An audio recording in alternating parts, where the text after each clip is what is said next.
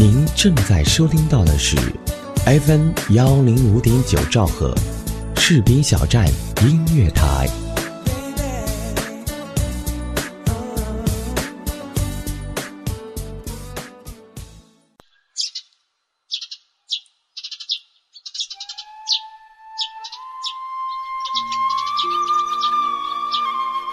嗨，我们有见过吗？或许早已蒙面，但不曾真正认识。或许这是我们的初相遇，但相遇就是一次美好的开始。你现在在哪里？在做些什么呢？是在一个失眠的夜里？还是在一次归家的途中，是在公园的长椅上等人，还是在机场百无聊赖的等候属于你的航班，飞往你人生的下一站？而我在这里，我在话筒背后，在这里分享一段短暂的时光。那么你准备好了吗？我们启程了。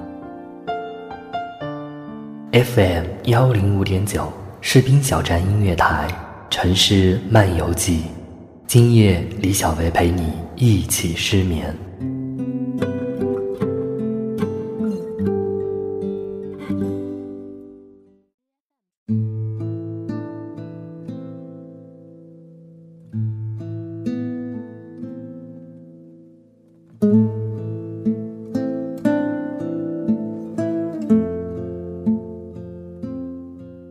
人生会遇到许多的人和事儿，每一件事包含每一个人的呈现，都一定有它的道理。不管你遇到了什么事儿或者人，它的呈现和脱离，都会带给你许多感悟和道理。有许多时候，你不在意的人或事儿，都会影响到你的人生和日子。人生既是这样，你猜不到上一刻。发作的事儿对你有啥影响，也猜不到下一刻你会遇到什么样的人。感觉好像很久没有坐在话筒前给大家录制节目，但看了一下播出的节目，我们好像只有两周没有见。大家过得还好吗？我是李小维，这里是 FM 幺零五点九士兵小镇音乐台正在为您播出的城市漫游记。好像和大家讨论人生这个话题有一点宽阔了，但今天要给大家分享的文章，我觉得还不错，来自宋小军的《人生这一种私有物品，还得自己说了算》。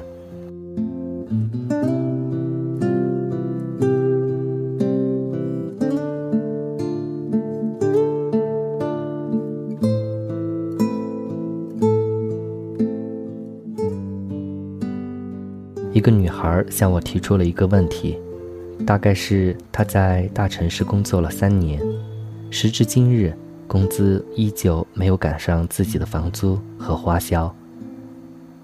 每逢节假日，自己一个人呆着，又常常觉得孤单，加上父母又催促，与其在大城市受苦，不如回到老家找份工作，在父母眼皮底下，朋友也多些，何必在外面受苦？女孩想给自己找一个留在大城市的理由，但找来找去又似乎没有找到。关于生活的意义这一件事儿，在女孩身上可以具体为在大城市工作生活的意义。这种意义有时候对我们这一些漂泊在一线城市的人来说，就是某种支撑，支撑着我们和糟糕的室友合租，在地铁上挤爆早餐奶。精打细算着过到每个月的三十号，逢年过节回家，硬撑着给亲戚朋友们的孩子发红包。被问及在大城市过得怎么样，只能一个劲儿地说好。去探讨意义这一种事儿，说来说去就会让人觉得虚无。我不知道写一篇文章、喝一碗鸡汤，能不能为女孩当下的处境提供解决的方案。但我想起自己遭遇过同样的困境，我仔细回忆了一下，我大学毕业的时候面临两个选择，一个是回到青岛老家跟父母做生意，父母的生意在本地小有起色，有了基础，就算我做不成一个开疆扩土的大帝，也好歹做个守城之君。我回到家有车有房有人照顾，过得很舒服。另一个则是我一个人离乡背井去上海，做一份月薪三千块的工作，那里一片未知，几乎没有一个朋友。我年轻气盛，当然是选择离家去远方了。我心中可是有一个完整的诗意世界。第一年心中坦荡荡，凡事都新鲜，少年心境根本不知道什么叫苦。第二年工资有细微上升，依然不够花。想要满足一下自己的口腹之欲，要先看看钱包。看着同学们在老家混得越来越好，同龄人这个创业了，那个拿到了 A 轮了，这个火了，那个已经爬升到需要我仰望的角度了，而自己还在格子间里低头看稿子，在合租屋里盖着被子想姑娘。周五下班后的黄昏，路上车水马龙，那就是我怀疑人生的时刻。没有人知道我还要多久才能够混出头，不说混出头吧，至少先实现经济上的自由吧。我就像一只靠着血气之勇猛闯迷宫的小老鼠，没有上帝视角，分不清哪个拐角是坦荡，哪个拐角是死路，只能硬撑着。好在还年轻。第三年工资再一次微调，对不起，一夜暴富的可能性不存在，收入依旧没有起色，滚滚红尘和我没有关系，我只是大城市里众多寂寞灵魂中的一个。无论从哪个层面上来说，混到第三年，自己似乎都一无是处。又是一个周五后的下班黄昏。我面对着路上的车水马龙，动摇了。要不就回家吧，回家多好，至少能够在父母打拼半生的基础上开始建筑。说不定用我学到的那一些还不知道能不能派上用场的知识，那一些这几年在大城市所谓的见识，把家里的生意做得更大一点，到时候也大小是个老板。我又想了。你知道我老爱想吗？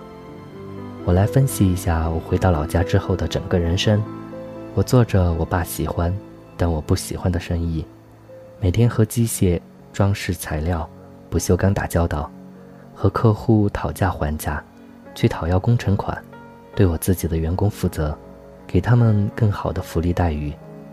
空闲时间，我可以继续我自己的爱好，在办公室里看看书，写写东西。看的书可能很多都是畅销书，写的东西可能大都是一些牢骚。然后到了年纪，按照男大当婚的规定，我要开始考虑婚姻大事儿。朋友圈有限，初恋已经结婚，大学喜欢的女孩远在他乡，那怎么办呢？自己谈不到合适的，就别怪父母操心了。于是我相亲。动用几乎所有的宗族关系，包括来推销保险的小张，客户刚刚毕业的女儿，同学婚礼上同学老婆给介绍的闺蜜。遇到真爱是个小概率的事件，挑肥拣瘦，亲戚们还会觉得你不靠谱，父母又天天催促，终于有一个还算不错的，一咬牙一跺脚，行啊，那就将就着吧，不敢说多喜欢。至少不讨厌，十年后色相没了都一样。然后结了婚，以迅雷不及掩耳之势生了孩子，然后身体发了福，打理着生意，养活孩子，操心孩子的学业。当然心里还是有一个远方了，想要写作，但孩子早上要早起上学，晚上要辅导功课。家里有柴米油盐，努力把这一些事情办好。男人嘛，还能被这一些小事情难倒了。深夜给老婆交完公粮，觉得自己荷尔蒙越来越少，想要坐在台灯下写点东西，一肚子东西要写，但真下笔了，好像又不知道要写些什么了。终于琐事萦怀，人还是得务实，放弃了，不写了，把自己毕生的梦想寄托在孩子身上。我看到了自己的后半生，不能说惨，甚至可以说已经是不错的生活，但我活得并不开心。我自己忍不住想，我来大都市是为了什么来的？我想了想，我还是一个有追求的青年。我想做一个作家，想靠写作养活自己，想靠写作把事业做成一个局面。我出来工作了三年，很努力，但是没有人承诺你，到第几年你的事业会有起色，到那一天你的另一半会突然投怀送抱。实现理想这种事情，毕竟不是线性的，不一定跟时间成正比。西方有句谚语，说没有一滴雨会认为自己造成了洪水，这都是一个带着贬义的说法。但我不这么觉得，我反而觉得这样的说法里藏着某种可能性。在这个世界上，我们普遍认为我就是一滴雨，洪水那么大的事儿跟我有什么关系呢？但仔细想想，每一滴雨水。还真都是洪水的组成部分。拳法之中有个词叫蓄势，通俗一点来说叫憋。当然憋久了也可能憋坏了，不一定就能够引起大洪水。但是不憋，则完全失去了破坏的可能性。其实我们努力的因由，生活的意义，并不是虚无缥缈的东西。说穿了，就是通过自己的坚持和努力。给生活多造成一些可能性，这一种可能性的珍贵之处，就是在于它的不确定性。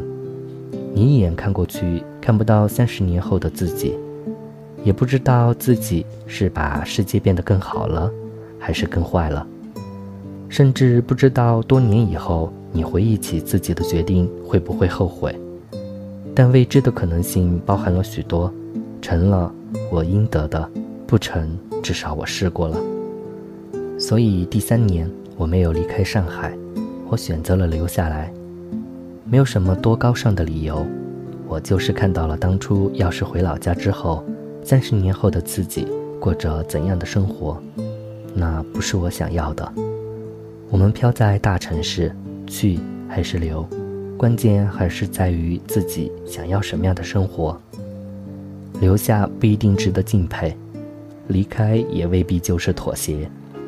做一滴雨，有一滴雨的快乐；做一万分之一的洪水，有做一万分之一洪水的快感。人生这种私人物品，可以听大多数人的意见，但一定要自己做决定。问问自己，是想要求稳舒服的人生，还是想要更多的可能性吧？不多说了，我要去冲垮下一座山峰了。哭了，才发现自己真的受伤了。你曾对我说，你永远是我的。为了爱情，我把自己的幸福都忘了。你快乐，我就